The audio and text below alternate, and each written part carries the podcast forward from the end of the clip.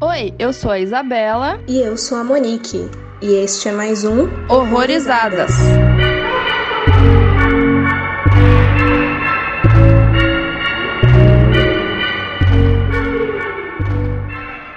Sejam bem-vindos a mais um Horrorizadas. E hoje a gente vai falar de um filme aí envolvendo um tema que eu acho que muita gente gosta, que é do filme Bilocation, que também aparece por aí como Bilocation, um filme japonês de 2013 dirigido e roteirizado pela Mari Asato. E quem tá aqui hoje pra falar com a gente é a Ira Croft, lá do Mundo Freak. Bem-vinda, Ira. Oi, Monique. Oi, Isa. Obrigada pelo convite. Muito bom estar aqui neste programa para falar desse filme maravilhoso. Procurei outras mídias também para ouvir outras opiniões e queria estar aqui para conversar com vocês e ouvir vocês falando desse filme e sobre essa diretora incrível que é a Mari Sato. Eu vi que você tava fazendo umas maratonazinhas assim aleatórias. Vai ser muito importante sua participação aqui. E esse filme aí by Location, ele fala sobre uma aspirante a pintora que vê seu quadro sua última chance de ser bem sucedida como artista. Certo dia, ao ser acusada de falsificar dinheiro, ela é levada por um detetive a um lugar onde toma conhecimento da existência de bilocações, que são fenômenos sobrenaturais que assumem forma humana igual à da pessoa original. Porém, esses clones surgem com um propósito e características herdadas das pessoas originais, colocando em risco não só suas identidades, mas também as suas próprias existências.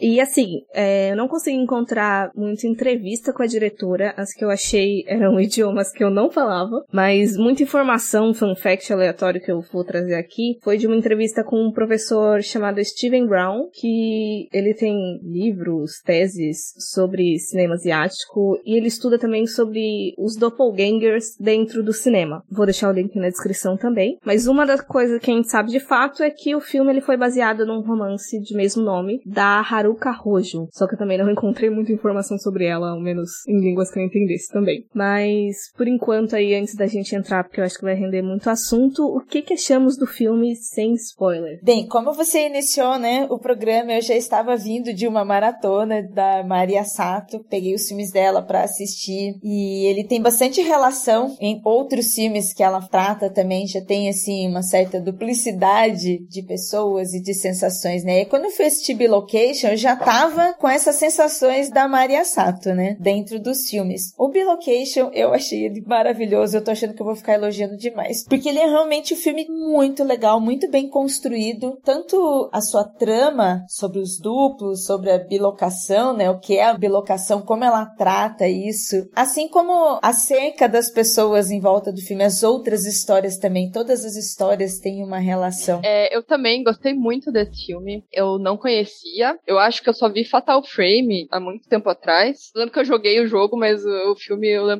zero. Mas enfim, no caso do Bilocation, eu achei um filme muito genial, porque ele, além de tratar o fato, né, do terror ali básico de uma pessoa igual a mim perambulando por aí, ele vai para questões muito mais profundas em cima desse tema, né? É um filme que acho que você tem que ver pelo menos duas vezes, porque é difícil você reparar em todos os detalhes da primeira vez. Eu também não sou uma pessoa assim muito observadora, então talvez uma pessoa mais observadora talvez repare mais. Mas eu tive que ver uma segunda vez para pegar os detalhezinhos, aquelas pistas que ele deixa que você não vai sacar de primeira, sabe? Então eu gostei bastante. É interessante assistir mais de uma vez, até porque ela brinca bastante, né? Acho que nem a falta da gente ter entendido não o propósito dela, ela brinca bastante. Chega uma hora que você também tá em dúvida. É, exato. Você fica na dúvida quem que é quem, quem é a bilocação, quem não é. Bilocação acho que nem existe nessa palavra. É, então, eu não sei porque como não veio ao menos trazido pro Brasil, mas. Enfim, mas vou falar, foda-se.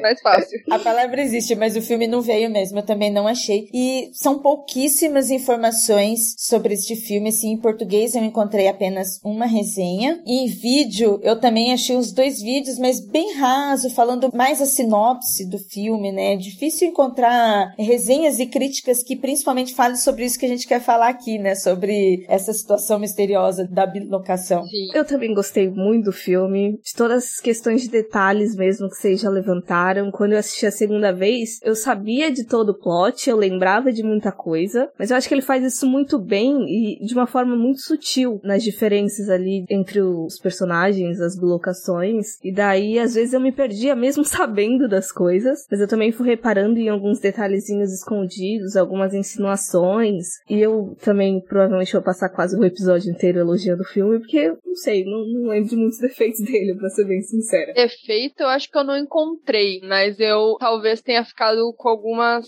questõezinhas em aberto, não pelo fato do filme ter um, algum furo em si, mas acho que é algumas observações mesmo que eu não consegui entender, assim, dos personagens mesmo. Né? Depois a gente fala mais no spoiler. Sim, sim, acho que tem um específico que vai gerar alguma coisa. Talvez. É, a gente já falou sobre filmes que revelam coisas pra gente antes de acontecer pros personagens, né? Só que esse filme ele faz isso num momento muito bom, porque logo após ele já revela o plot pro personagem. Então a gente não fica sabendo muito antes, daí acaba não sendo ruim, sabe? Eu acho que ele revelou na hora certa. Então eu gostei muito disso também. Sim, sim, sim. E querendo ou não, a gente já começa o filme sabendo que ela tem um duplo, né? Tipo, não é como se fosse um grande plot de, ah, meu Deus, tem outra pessoa. É. Acho que o mistério é o porquê que existem esses duplos duplos, no caso deste filme, né? Temos outros por aí com outros fundamentos, mas o porquê existe e como depois, né, é revelado. E o que que ele andou fazendo por aí. Exato. Aviso: este podcast contém spoilers. Recomendamos que você assista ao filme antes de ouvi-lo. E assim, o filme, ele me ganhou logo na cena inicial, porque eu até tinha esquecido quando eu fui rever ele, mas ele começa com uma cena em russo, em algum lugar da Europa, numa espécie de igreja, né? É. E tem uma mulher lá que ela tá lendo uma passagem da Bíblia e aparece uma bilocação dela complementando as coisas que ela tá falando. E eu lembro que eu fiquei muito impactada, assim, porque eu achei muito boa aquela cena. É, eu não entendi nada, mas eu achei interessante também. É que assim, é, quando você vê pela primeira vez, você não entende por que que tá aparecendo acontecendo aquelas coisas, né? Uhum. Aí quando você vê a segunda, você já começa. Por que, que será que apareceu pra ela ali, né? O que, que tava acontecendo com ela que ela realmente apareceu naquele momento, na frente de todo mundo, né? Não é uma coisa discreta, porque os outros parece que não aparecem tanto em público, assim, pelo menos os que a gente viu, acompanhou mais de perto. Aquele foi na frente de todo mundo, né? Uhum. Uma coisa que eu não tenho certeza, porque como eu falei, não encontrei muito material, assim, entrevista com a diretora que desse pra eu entender. Mas o que me lembrou, vocês conhecem aquela história daquela professora francesa, se eu não me engano, que parece que os alunos começaram a ver as blocações dela, tipo, ela tava dando aula e começou a aparecer. Tipo, assim que eu vi essa cena, eu lembrei dessa história. Não, não conheço. Tem até aquele curta da Juliana Rojas, que é sobre duplos também, que é uma professora também, que eu imagino que seja baseado na mesma história. No caso, a mulher se chamava Emily Sagui, e daí foi uma coisa que eu lembrei. Não sei se é porque ela tava lecionando e tava na frente de crianças, mas foi uma lembrança automática que eu tive. Eu achei sensacional essa cena. Quando eu comecei a assistir o filme, eu fiquei que nem a Isabela, não entendi até porque começou falando em russo, mas depois que a gente lembra, ou que a gente conhece, né, se dá uma gugada e lá vê o caso da Emily O Sagê, né? É muito parecido mesmo. O ambiente das crianças, a forma que tava ali, e a história dela é isso mesmo. Ela estava dando aula e aí começou a aparecer do lado uma pessoa igual as crianças viram, ela estava escrevendo na lousa os mesmos traços, e depois os vizinhos, as pessoas na cidade também passaram a ver esse mesmo duplo dela. Uhum. E no filme, até a hora que ela dá o gritinho, é muito parecido. Se vocês olharem imagens da história, são imagens em preto e branco, até na hora que ela dá um gritinho no filme, né? Quando ela olha pro lado e vê, né? Ela faz, ah, e aí corta. É bem parecido com o quadro que tem sobre a história dela. Nossa. É, é, eu fui procurar aqui um pouco antes da gente gravar, só joguei o nome dela para lembrar a nacionalidade, pela verdade. Daí eu vi uma imagenzinha, eu falei, eita, realmente, eu acho que deve ter pego referência daí mesmo. E sobre o russo, até onde eu sei, em nenhuma exposição do filme teve legenda para essa parte. Eu sei que é russo não porque eu reconheci, foi por causa da entrevista com o professor lá, e por sorte dele ou nossa, a esposa dele é fluente em russo. E daí ele falou na entrevista que o que a moça lá tava lendo é uma passagem sobre Caim e Abel e sobre a rivalidade deles. Então acho que já dá uma suposiçãozinha aí do que pode acontecer, sabe? Dessa questão de rivalidade mesmo entre duas pessoas, que nesse caso, ao longo do filme, a gente vai ver sobre as blocações. É, eu até tava um pouco preocupada pelo fato de não ter legenda ali no começo. Eu perdi alguma coisa do filme por não ter a legendinha ali da parte russa em si. Mas, na legenda, aparece só um entre parênteses, assim, russo. Daí eu fiquei, ah, tá, Tá falando russo. Salve a audiodescrição, porque eu também não sabia que era russo, mas a audiodescrição da legenda tava escrito que era.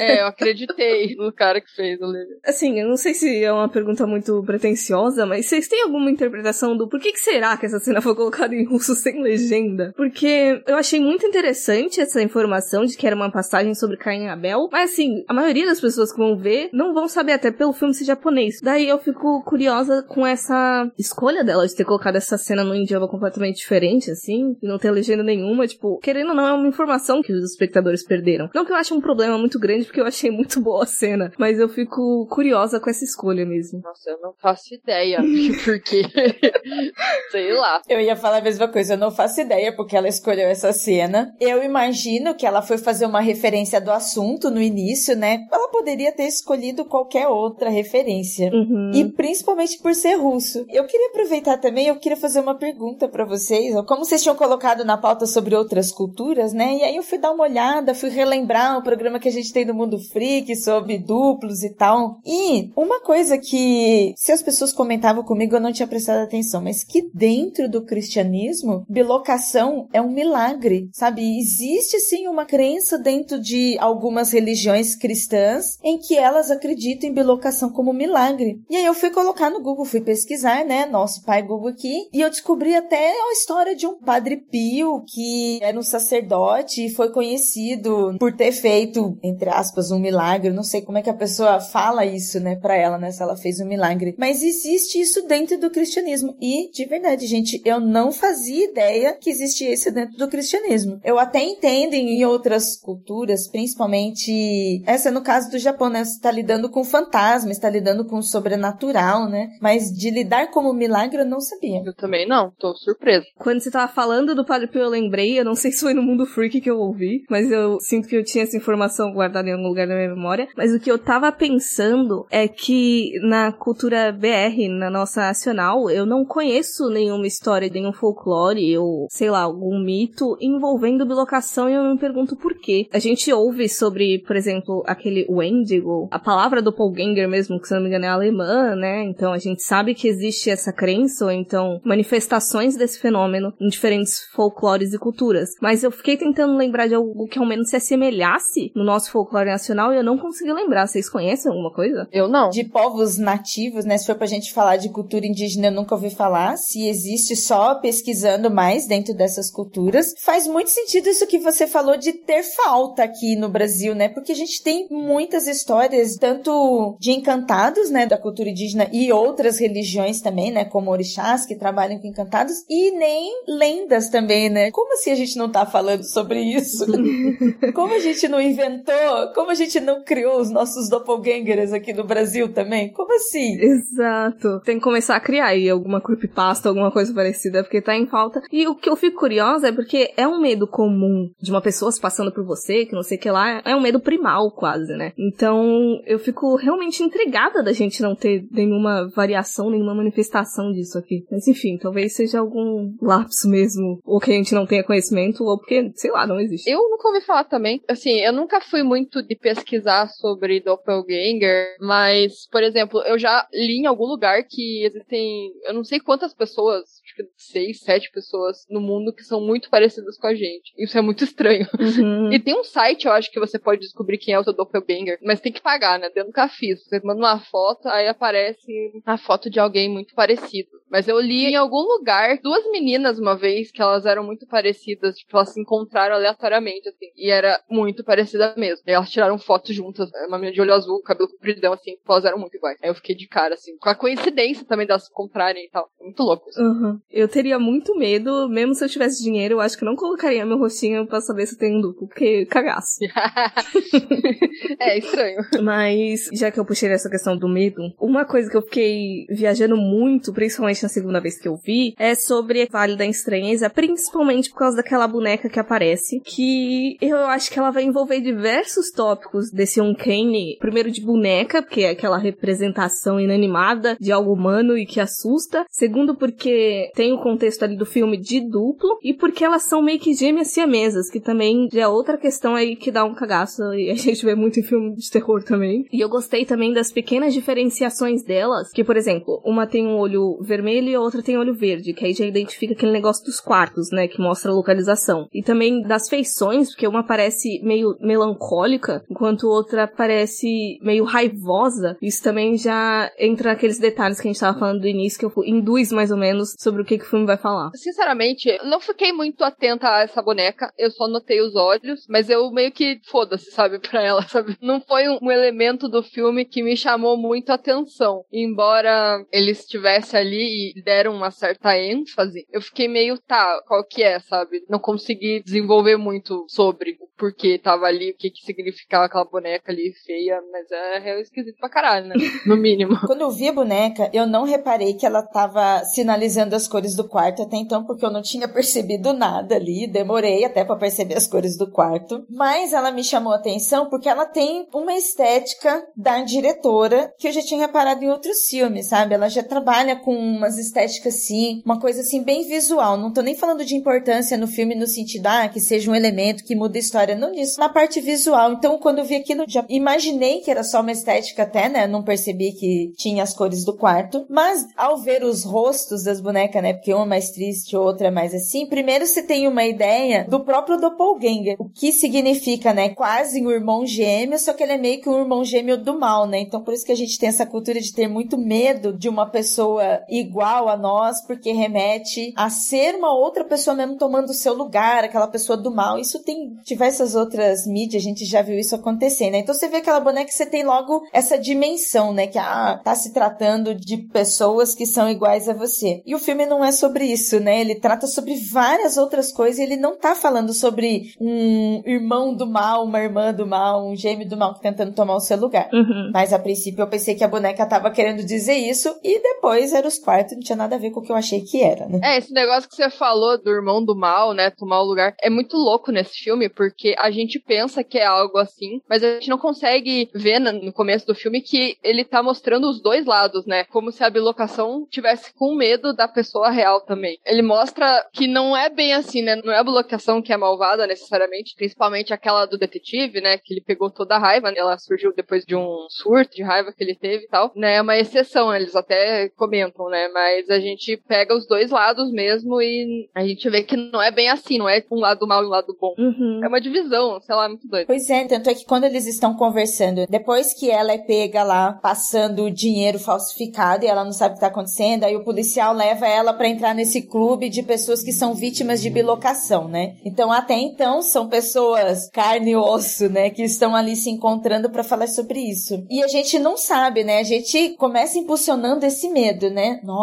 tem uma outra pessoa igual a mim, nossa, o que ela tá fazendo? E a gente tá ali nessa vibe também. E depois que ele começa a tratar sobre os dois lados, e ele tem até um peso muito mais melancólico, né? Ele não tem um terror opressivo, violento de fora para dentro, mas ele tem algo de dentro para fora, né? Ele tá trazendo os personagens para fora e tá tratando das suas dores, dos dois lados, né? Como a Isa falou. E te confunde. E é por isso que te deixa com esse filme confuso. E ali nesse grupo, eu lembro que eles estavam tentando explicar, eles estavam estudando esse fenômeno, eles estavam se encontrando para poder estudar sobre isso e poder explicar, mas eles disseram que acontece essa bilocação, essa duplicidade, cada um tem um, uma história, cada um tem um, não é bem um motivo, né, mas é impulsionado por algo. No caso do policial, que é mais fácil de ver que ele tava com raiva, mas as outras pessoas você não sabe por que que duplicou. É, eles entram em algum conflito interno, né? Algum desejo muito grande de alguma coisa, pelo que eu entendi. Por exemplo, a menina que tinha o filho doente, ela teve o desejo por um segundo ali de matar o filho para ela parar de sofrer e a criança também, né? Aí ela cria uma bilocação que só quer matar o filho. É foda pra caralho, mas realmente era um desejo ali que ela teve por um segundo que foi super forte e acabou criando aquela bilocação, né? Eu acho que foi ao contrário, Isa. A original tentou matar o filho e a bilocação tá tentando salvar. Por isso que ela vivia carregando o filho embora. Sério? Olha como confunde. É muito isso. E é interessante que chega uma hora, depois assim da metade do filme mais um pouco, que tem uma hora que até a personagem, ela tá com a mão na cabeça, assim, ela tá confusa, e ela começa a reclamar, gente, eu tô ficando louca. Estamos todos ficando loucos. E ela passa a sensação e a gente fica totalmente perdida. Quem tá falando ali? Uhum. E eu gosto da mitologia que foi criada no filme, assim, porque, ao menos pelo que eu entendi, é tipo, é aquele momento crucial da vida. Eu imagino que todos nós, ou a gente já passou, ainda vai passar, e a gente precisa tomar uma decisão muito grande, assim, que vai mudar a gente para sempre. Então, eu fico pensando nessa questão de depois que passa desse momento, que você reconhece a importância dele, por mais que a gente não tenha manifestação de bilocação, mas de ficar pensando de e se? A outra pessoa falando dentro da nossa cabeça o tempo todo. Exato. E aí, no caso, no filme, é a manifestação física de fato sobre isso, né? Então, eu achei muito, muito, muito interessante a justificativa que deram pra criação e das demais diferenciações, que nem vocês levantaram sobre não ser só essa dualidade básica de bem versus mal, de alguém tentar roubar o lugar do outro, porque tem muitos ali que inclusive nem são violentos de fato, mas também o que eu acho interessante é de ter vários doppelgangers ali. Normalmente a maioria dos filmes que a gente vê é o protagonista, que aí ele tem a manifestação, que a gente sabe desde o início do filme ou não, mas só acontece com ele. E nesse filme não, são vários e aí a gente vê essas diferenciações, a gente vê as causas. Foi interessante, foi uma jornada interessante. Tem uma coisa que aquele menino fala, o, o que tá sempre com a boca tapada. Kagami. Ele tem um momento que ele aparece falando sobre essa questão do doppelganger e tal, que ele meio que fala como se fosse uma coisa boa, porque ele fala assim: ah, mas qual que é o problema de ter duas pessoas iguais? Você pode fazer as suas coisas e a outra pessoa vai fazer outras, e por que que é tão ruim assim, sabe? Ele levanta essa questão, né? Por que que você acha tão ruim ter outra pessoa igual a você? E no caso deste filme, como não são doppelgangers do mal querendo tomar o lugar de ninguém, essas outras pessoas que saíram dessa fragmentação, né, deste momento de decisão e que é uma cópia dessa primeira pessoa, mas ela também meio que cria uma consciência de vida própria. Ela quer viver a vida dela, ela quer continuar aquilo, né? Além dela não perceber que ela é uma cópia, ela também não quer fazer outra coisa, ela só quer seguir aquela vida, como se ela já existisse ali. Sim, sim, exatamente. E assim, quando a gente tava falando lá da origem dos doppelgangers, vocês entenderam que eles apareciam depois de um desejo da pessoa de fazer alguma coisa errada ou não? Ou vocês não entenderam isso? Então, como a gente tá falando de duplos, né, de bilocação neste caso, de apenas fragmentos, eu não achei que eles estavam atacando porque estava fazendo algum mal. Eu acho que eles foram duplicados, né, por causa dessa tomada de decisão. E aí aquele que se duplicou saiu com o pensamento de uma decisão e aquele que ficou estava em outra. Cada um ali tinha situações diferentes. Então, o caso da protagonista que era pintora e ela queria muito ganhar esse concurso e ela estava toda naquela situação e aí ela se fragmentou e o fragmento dela, o duplo dela, acabou se envolvendo com uma outra pessoa, se apaixonou, casou e estava ali vivendo isso. E enquanto isso, a pintora, a pessoa real, estava num quarto trancada ali, só pintando. Então, eu não acho que era uma situação que eles consideravam como mal, mas era uma situação diferente daquilo que ela escolheu. Sim, sim. Tanto é que no caso da mãe no hospital, da outra moça, né? Eu também fiquei na dúvida na hora. Depois eu fui ver, aí eu consegui separar. Mas eu entendi muito mais como um jogo da diretora, sabe? De fazer essa brincadeira com a gente mesmo. Porque eu fui lá também conferir. Eu também fiquei muito confusa na parte da moça que é mãe. Mas aí na parte da pintora, eu consegui entender um pouquinho melhor. Aí eu pensei bem, eu falei, ah, então não é por causa da maldade, mas foram decisões diferentes. É, é que nunca tá relacionado necessariamente à maldade, né? É mais realmente aquela decisão, aquela vontade,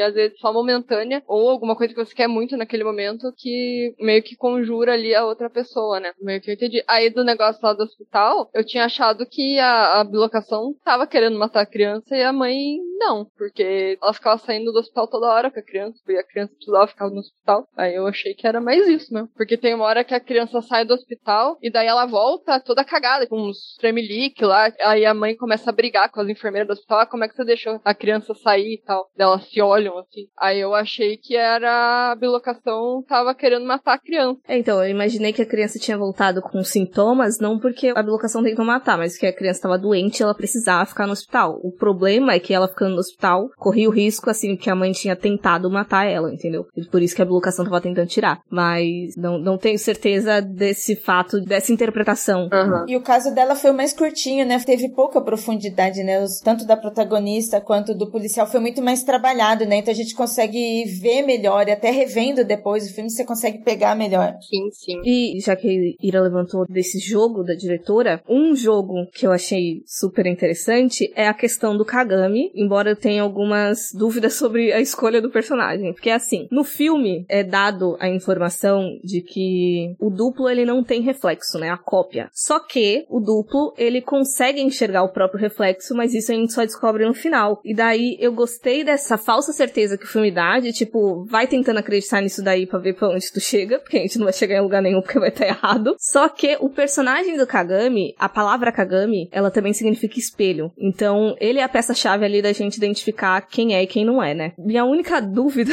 não dúvida, não sei, com ele é porque assim, ficou muito confuso a construção dele ali, porque falam que ele é o, o membro mais antigo, mas só que ele é visivelmente um adolescente, ele tá sempre com o rosto coberto, mas ele tem uma cicatriz, assim. Ao menos eu fiquei muito curiosa com o personagem dele, mas não, não é dada quase nenhuma informação. Tipo, ele só tá ali. É, ele não tem contexto, né? Ele me faz pensar que ele era um personagem de alguma outra coisa, sabe? Saiu de um jogo, de um mangá, de qualquer outra coisa. Eu ia responder isso. Pra mim, ele é um personagem de anime ali. É, parecia muito um personagem de anime. Daí eu até achei, será que isso é baseado no mangá, no anime? Porque pegaram a caracterização bem parecida e colocaram no filme, sabe? Eu pensei muito isso, ele deu essa impressão, mas realmente, ele não tem contexto nenhum. Ele é a chave principal ali, mas ele é só um mistério, né? Da onde que surgiu, enfim, por que que ele tem a cicatriz? Será que colocaram a cicatriz só pra, tipo, ele ficar com a cara toda tapada e ser diferente, porque ele é meio diferente dos outros, sei visualmente falando, assim, né? Não sei. Ele tem uma caracterização diferente. Então, para mim é só porque ele é misterioso mesmo, não tem muito além. Mas é genial o que ele faz ali, né? O que a diretora faz ali. Porque eles falam, né? O espelho vai te ajudar a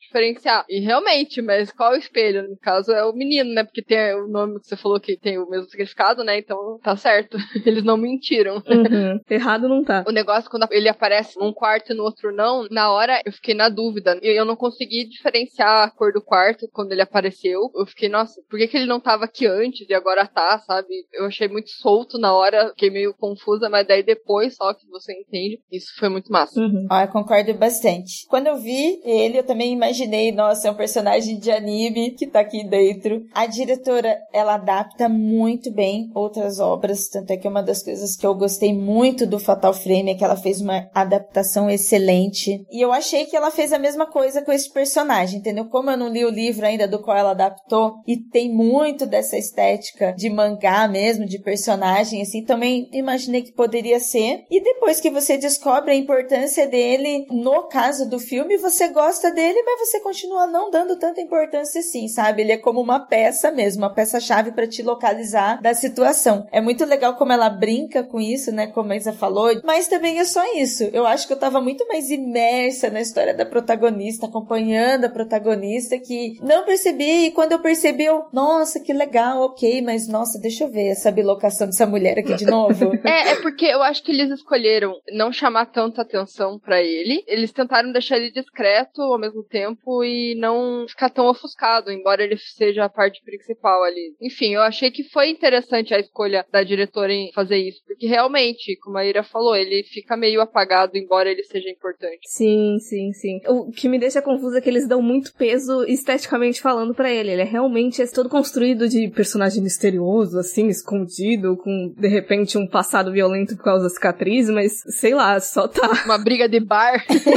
a cicatriz que brigou no bar. Uma garrafada na cara, mas enfim. Ele é a boa do adolescente, então não sei, confuso. É, exato. バイロケーション側で体験したことは、オリジナルには共有されない。自分の伺い知れぬところで勝手に人生を変えられてしまう。ここは、バイロケーションに苦しむ者たちの集まりだ。Mas, gente, eu preciso trazer uma informação aqui que eu fiquei paranoica. É porque, assim, tem uma hora que esse menino, que o Kagami, fala assim: os duplos eles existem somente num raio de distância. Um número com muitas vírgulas é um número irracional. E eu sou de exatas, né? Eu reconheci o número de cara, que é raiz de 2. É aquele 1.41, 42 e tudo mais. Só que eu passei horas, literalmente horas, tentando descobrir do motivo da hora. Que ele fala: as coisas que os duplos carregam, elas desaparecem depois de 23 minutos, 57 segundos e 266 milissegundos. E aí é só uma informação aleatória que eu tô trazendo aqui. E se alguém conseguir descobrir de onde vem esse número, porque eu fiz um monte de conversão e eu não descobri da origem. E foi uma coisa que ficou muito tempo comigo. Sendo o filme da Maria Sato, que é um filme com muitos detalhes de produção, eu imagino que deve ter alguma coisa assim. Uhum. O quarto mesmo, assistindo, você não tá muito prestando atenção, depois quando as coisas começam a ser reveladas, aí você, nossa, o tá na minha frente, eu não tinha percebido. E até mesmo o Kagami, o fato dele ficar no canto. Uma coisa muito legal da diretora, que eu não sou cineasta para explicar melhor, apenas como uma pessoa que assiste, né, uma espectadora, é interessante que os filmes dela, ela trabalha muito jogo de luz e sombras. Ela não tem efeitos especiais, você não vê CG, sabe? Uhum. E o quarto ali para mim e a parte do espelho também, esteticamente é muito a marca dela e muito legal de ver isso, sabe? De como ela trabalha esse puzzle visual, entendeu? Onde a gente não percebe, depois percebe, aí fica na dúvida de novo, mesmo vendo a mesma imagem. E quase me deixa puto no sentido de, caralho, tava tudo ali e eu que não reparei até agora. Olha só. Eu não sei se tem como reparar na primeira vez. Eu não sei se alguém consegue entender certinho o que que tá querendo falar de primeira. Eu não sei se é possível se você não conhece nada do filme. Eu acho que essa é a grande sacada, é você começar a juntar as peças no final só. Não sei, né? Pode ser que alguém consiga aí, sei lá. Mas eu não sei se é tão fácil assim. Uhum. Eu acho que não é a gente que é burra, é só o, filme mesmo.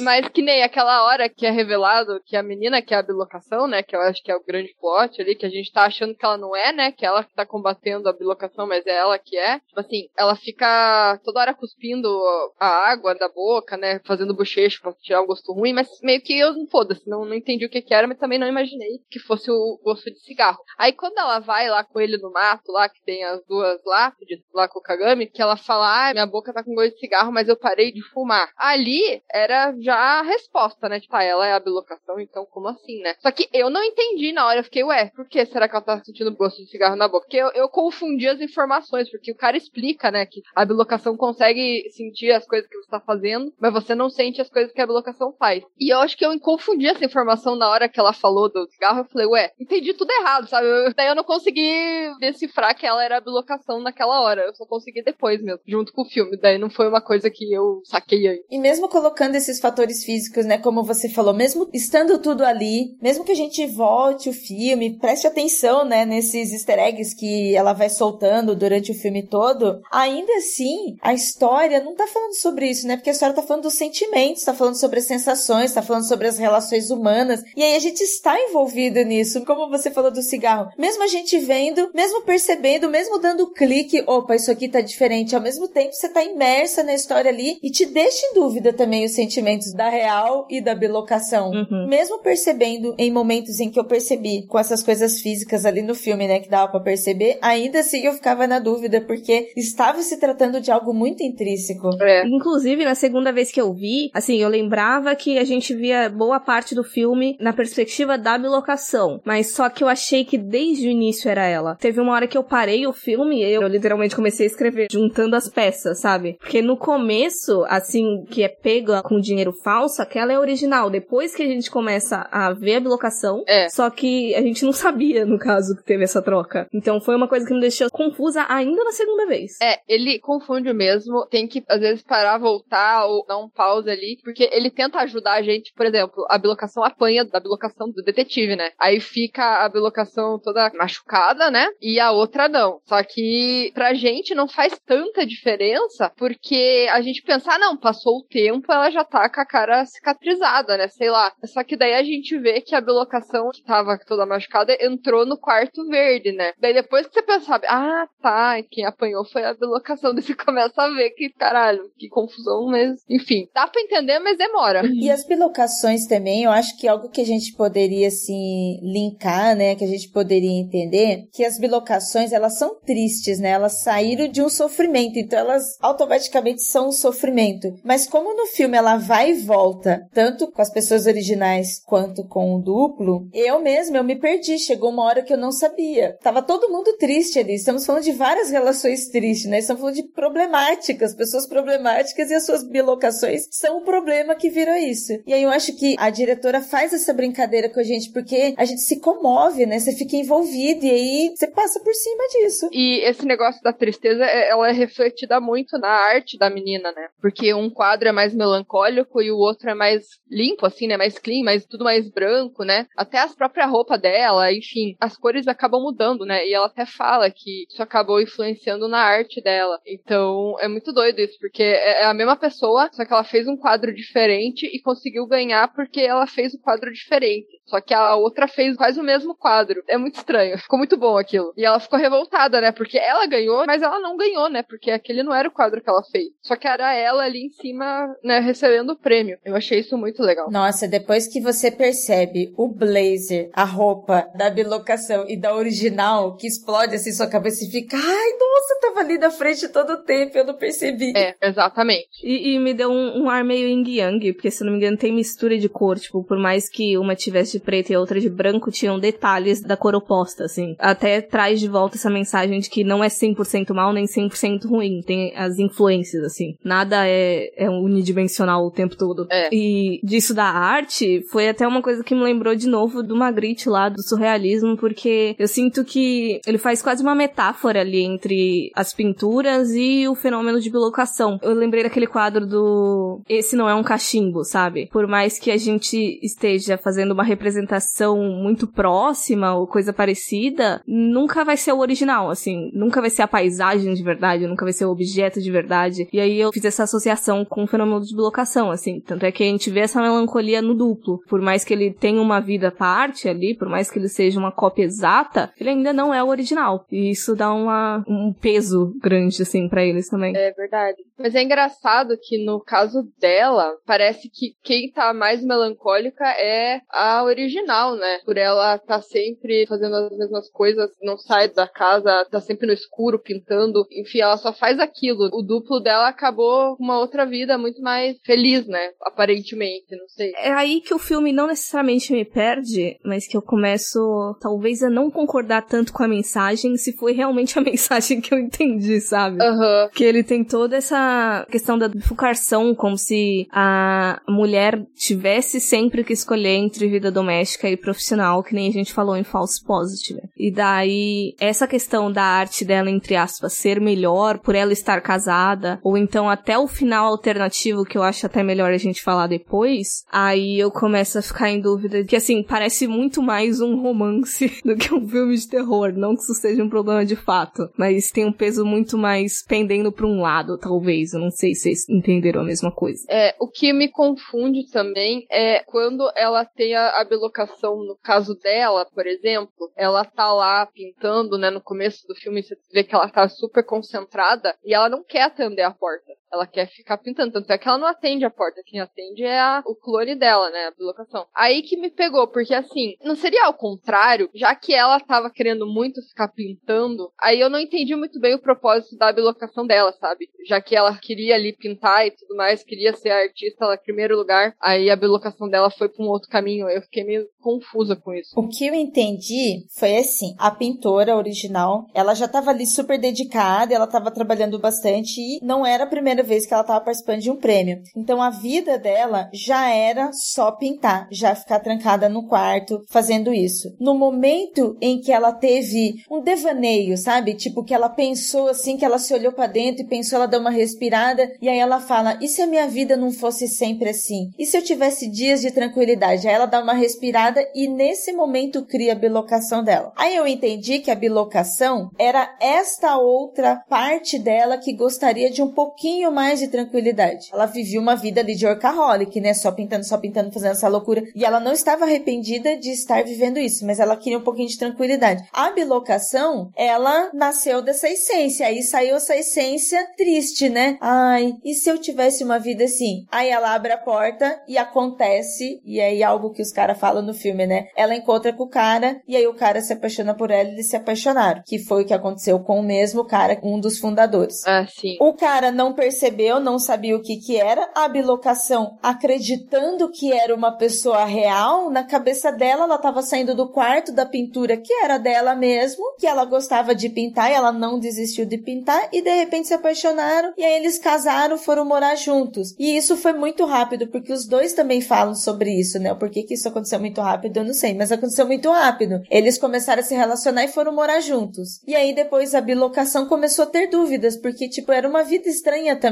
para ela aquilo. Tanto que no início do filme, quando ela vai assinar o nome dela, ela assina de solteira e depois que ela coloca casada e ela fala, ela não se lembra disso, é muito rápido, as coisas aconteceram muito rápido. Uhum. Então, foi assim que eu entendi que a bilocação estava vivendo uma vida de pintora, mas que acabou se casando. E a pintora, aquela vida de workaholic mesmo que ela já tinha. É, o que eu fico um pouco confusa também é, é como elas nunca se encontraram, pelo menos naquele momento ali que ela atende a porta, por exemplo, a outra não ouviu, tá ligado? Nada. Isso ficou meio estranho também. A outra continuou pintando e a outra atendeu a porta, tipo, e elas não escutaram nada. Isso ficou esquisito. Eu não consegui justificar. Eu achei esquisito, mas eu fiquei prestando atenção que eu acho que mostra a cena de novo, alguma coisa parecida, e a porta quase não faz barulho mesmo. Né? É, então. Eu também acho que ela justificou. Teve uma cena também em que a bilocação, logo no início, tem alguém perseguindo ela e a gente tá achando que é a pessoa. E aí a gente acha que é a original na frente e a bilocação atrás. Depois, no final do filme, quando eles começam a explicar as cenas, você percebe, nossa, não, na frente era bilocação, atrás era original, original viu alguém parecida com ela, mas como aquela equipe, aquele grupo estavam protegendo, eu imaginei, foi, pô, eles já estavam cuidando para que isso não acontecesse, porque seria bem esquisito mesmo, duas pessoas iguais morando no mesmo prédio juntas, assim, não se encontrarem. É verdade. Talvez tenha rolado uma confusão, mas na verdade é a original na frente e atrás é o marido. Ele tava indo atrás dela achando que era a bilocação com quem ele se relacionava. Ah, entendi. Não lembro agora se era o marido. Eu vou ter que ver de novo esse trecho. É. Uma coisa que o roteiro acabou tendo que abrir aí uma conveniência, né, foi pelo fato dele ser cego. Ele tinha ali a visão bem afetada, mas não era assim 100%. Mas, por mais que, né, chega a ser um,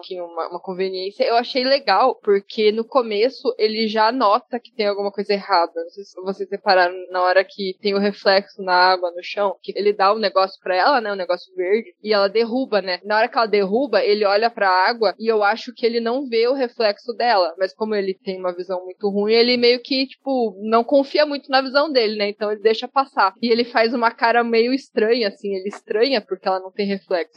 Aí, só que a gente não entende, né, eu até achei estranha a cara que ele fez, mas eu não consegui entender muito bem por que, que ele fez aquela cara. Aí depois eu entendi, né, isso também é muito bacana. É, e, e o fato dele às vezes ver ela na rua, mas tipo, ah, não, deve ser só meia visão, deve ser uma pessoa levemente parecida. É. Foi, foi interessante essa conveniência mesmo. E é legal que, por mais que ele seja cego e quase não enxergue a, as pinturas dela, ele sempre fala sobre as pinturas dela, né? Parece que ele é o maior fã, não só porque ele é casado com ela, mas por mais que ele não veja direito, ele vê a, a essência, né? Então eu achei bem legal isso também. Eu acho que isso foi um outro subterfúgio também da diretora de utilizar, porque ela sendo bilocação, né, de sendo uma essência mais triste, né, porque ela queria ter uma vida mais tranquila, ela começa a ter dúvidas sobre pintar ou não, né? E aparece várias cenas dele analisando, ele impulsionando, ele incentivando. Senão ela poderia ter seguido um outro caminho mais diferente ainda da original, né?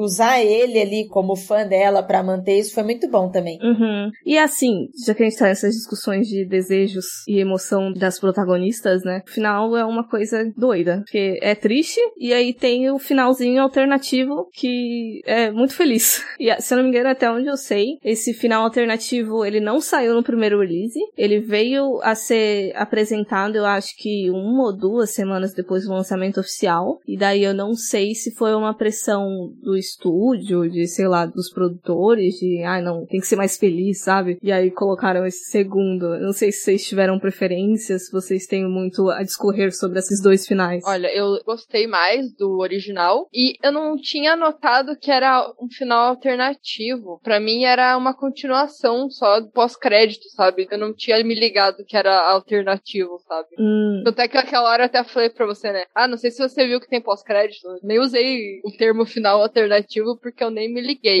Mas realmente, é muito mais feliz. Eu não sei, eu não gosto muito de finais felizes, né? Então eu fico mais com o final triste. Eu não assisti o final alternativo. A biblioteca onde eu aluguei o filme não tinha completo, entendeu? Então eu não assisti. O original, ele realmente é impactante, ele é muito triste. Não triste da gente chorar, aquele triste desolador, sabe? Aquele triste seco, uhum. sabe? Que você olha pro filme e pensa, aconteceu tudo isso. É desolador, é um final desolador. Mas, ao mesmo tempo, ele é um final muito incrível também, sabe? Se você parar pra pensar, principalmente todo filme no seu lado psicológico, sobre as dores, sobre o porquê existem essas bilocações, os sentimentos, como elas são. Como eu falei, um filme que, poxa, originais e bilocações, todo mundo triste ali, né? Todo mundo deprimido, melancólico, todo mundo sabe, quero viver, mas eu não sei se eu quero viver, o que, que é isso que está acontecendo. Você fica triste com o final e você entende também. Eu ali, eu não sei qual seria a minha decisão, mas são pessoas tristes. Por que, que o mundo faz a gente ter que escolher? Mas só pra te dar um, uma luz, então, no final alternativo, ele começa, se não me engano, com aquela cena do confronto das duas no quarto. E aí vai desenvolvendo tudo igual, até o final do filme mesmo. Só que quando a original ela se suicida, o Masaru, Masuru, ele chama por ela, né? E aí dessa vez mostra a bilocação, ela não desapareceu, como se ela tivesse um desejo tão grande de continuar ali que ela continuou. E daí depois tem todo um voice over do Kagami, até se eu não me engano, narrando os fatos e aí mostra ela grávida e tudo mais, tipo, teve um final feliz. Nossa, eu não ia gostar desse final não. Nossa, primeiro que tira o mistério, né? acabou o mistério. Porque, pô, então não é bilocação. O filme todo mostra a essência, mostra as pessoas se diminuindo e, nossa, e fica grávida, gente. É que nem a Bela ficar grávida do Edward, sabe? não, não. é, ele vai muito tipo, ai, o amor vence tudo. É. Ah, não sei se eu gosto. É, então você fica, nossa, não, esse amor é meio esquisito, não. Uhum. Inclusive, eu acho até bom, eu não sei se foi só a escolha do diretor ou se o livro também termina assim, mas só que se manteve fiel à protagonista, porque, por exemplo, quando a bilocação entrega o anel de casamento pra ela e fala, não, você pode pegar minha vida, eu sou uma cópia de você, que não sei o que lá. Aí a original, tipo, pega e fala, mas você tá louca que eu vou casar com um cara que eu nunca vi na minha vida? Eu não quero saber de homem, porra. Eu quero seguir com a minha arte. Excelente! Excelente diálogo, que maravilha! Sim, eu fiquei com muito medo de que a original fosse aceitada de repente, sabe? Ia ser meio bosta mesmo. Então acho que concordamos que o final original original é melhor. Bem melhor. Uhum. Mas eu acho mesmo que deve ter sido uma pressão de estúdio mesmo, porque, sei lá, realmente ele não casa na narrativa. É. Toda essa, essa coisinha bonitinha, não, não faz sentido. 何言ってんの会ったこともない男の妻になれっていうの高村って誰あんたあんたが私なら分かってんでしょ私は男を知らないのよ então, caminhando para o encerramento aí do episódio, perguntar para vocês tem alguma consideração final para falar sobre, alguma coisa que queira adicionar depois de toda essa conversa confusa, assim como o filme também, e pedir uma recomendação para caso a galera aí assista a bilocação ou já tenha assistido e queira fazer de repente uma maratona de duplos que eles possam consumir depois. Eu vou deixar de recomendação filme barra série também, mas muito mais por causa do diretor, que são as obras do David Lynch, Cidade do dos Sonhos de 2001 e Twin Peaks, que eu sei que é aquela maluquice toda, mas ele trabalha bastante esse tema, sabe, de doppelganger, de duplo, de bilocação, sabe? Ele coloca até umas diferenciações, né? Ele também não trabalha só o gêmeo do mal, né? Ele coloca bilocações que criam suas próprias personalidades e suas narrativas. Então ele te deixa todo confuso, gente, mas é bem legal. E para quem gostou de Bilocation, eu também adorei Bilocation, adorei esse filme, ele é muito legal. Se você estiver interessado em assistir mais algum filme da Maria Sato para entender a produção dela, é interessante também, você consegue viajar no que ela tá propondo ali. Todas essas coisas que a gente teve dúvidas, que a gente ficou confusa no filme, que a gente teve que assistir três, quatro vezes para perceber. Em outro filme da Mari, ela também trabalha bastante essas coisas, que é o Fatal Frame. É uma adaptação do game, que é uma adaptação de mangá também, e é maravilhoso, assim. Não é de doppelganger, mas é um trabalho bem legal legal onde ela trabalha como ela trabalhou nesse filme, como as relações das bilocações. O meu vai ser o Possessão de 81. É um filme que já a gente conhece, talvez muita gente já tenha assistido, mas foi o que eu lembrei assim que trata de um, um duplo muito, sei lá, para mim foi bem perturbador. e é um filme que para quem não sabe, fala aí de um casal que tá com problemas conjugais aí e após retornar de uma longa viagem, tudo que Mark quer é encontrar sua esposa Ana e seu filho novamente. No entanto, assim que ele chega a Berlim, Mark percebe que Ana mudou radicalmente de comportamento e assim que pode, ela pede o divórcio. E o homem inicialmente suspeita que ela tá traindo e tal, mas daí depois ele descobre outra coisa sobre a Ana, né? Enfim, esse é um filme com o Sam Neill e a Isabelle Adjani. E, cara, eu não sei o que falar desse filme, só assistam, é muito, muito louco. Sei que dizer apenas sentir, né? É, não sei o que dizer apenas sentir. Eu vou indicar o Ken, se eu não me engano, a Netflix comprou os direitos, então é provável que não saia do catálogo. É um filme de 2018 dirigido pelo Daniel Goldenhaber. E ele fala sobre uma Kangirl, que ela tem uma popularidade assim bem alta. Só que daí a conta dela é roubada por uma sósia. E aí ela entra nessa jornada aí de tentar identificar quem é o farsante e retomar a identidade dela de volta, né? Faz um bom tempo que eu assisti esse filme. Eu lembro que eu gostei. E teve algumas coisas de Birocation que foi me lembrando assim assim. Eu acho que talvez essa questão de busca por identidade de volta, sabe? Talvez até, mas é porque eu não lembro realmente faz tempo, tem essa questão de ter tomado situações e talvez se martirizar pela decisão que tomou, sabe? É, ele vai muito pro lado da tecnologia, né? É, é. O que também dá é. uma leitura muito interessante. Gostei também.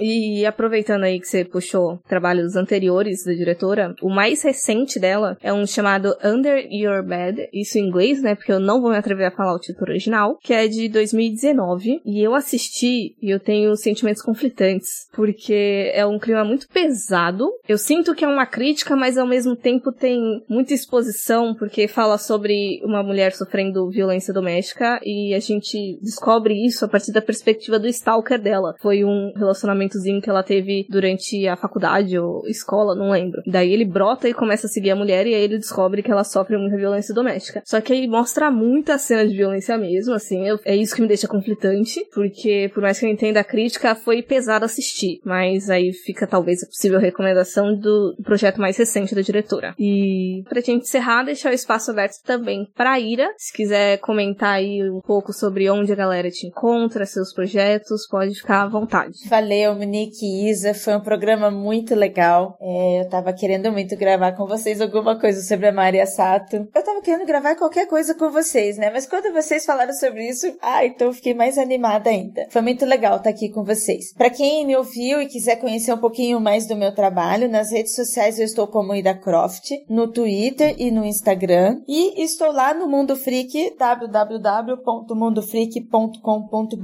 ou Mundo Freak nas redes sociais. É um podcast sobre mistério, casos insólitos e vou deixar aqui uma terceira recomendação. A gente tem um podcast, uma minissérie especial que é um audiodrama que se chama Algo Estranho com Natália e ele é um programa sobre duplos também, né? Posso dizer até uma bilocação. Tem que ouvir, porque senão eu vou dar spoiler, gente. É curtinho, são cinco episódios, tem dez minutinhos cada um, tá lá no nosso nosso feed no Mundo Freak, é só procurar por algo estranho com Natália. É a história de um casal em que a moça tem um duplo que tem um desenvolvimento estranho com outras pessoas. Então escuta lá o podcast se você gostar e depois comenta comigo. Uhum. Como eu falei lá no início do episódio, que tinha muitos motivos para te chamar para esse episódio específico, né? Além da vontade de já te chamar pro podcast, é que quando eu assisti Varication, eu tinha recém terminado algo estranho com Natália. E eu falei, eu tenho que chamar Ira, assim, não é por nada não, mas eu assisti Bilocation bem depois, né? Mas ele me lembrava essa recomendação da Isa, Possessão. Porque na Possessão eles conseguem diferenciar a mulher por um detalhe. E é o mesmo detalhe que tem no podcast. Tá juntando as recomendações tudo. Sensacional. Olha só, exatamente.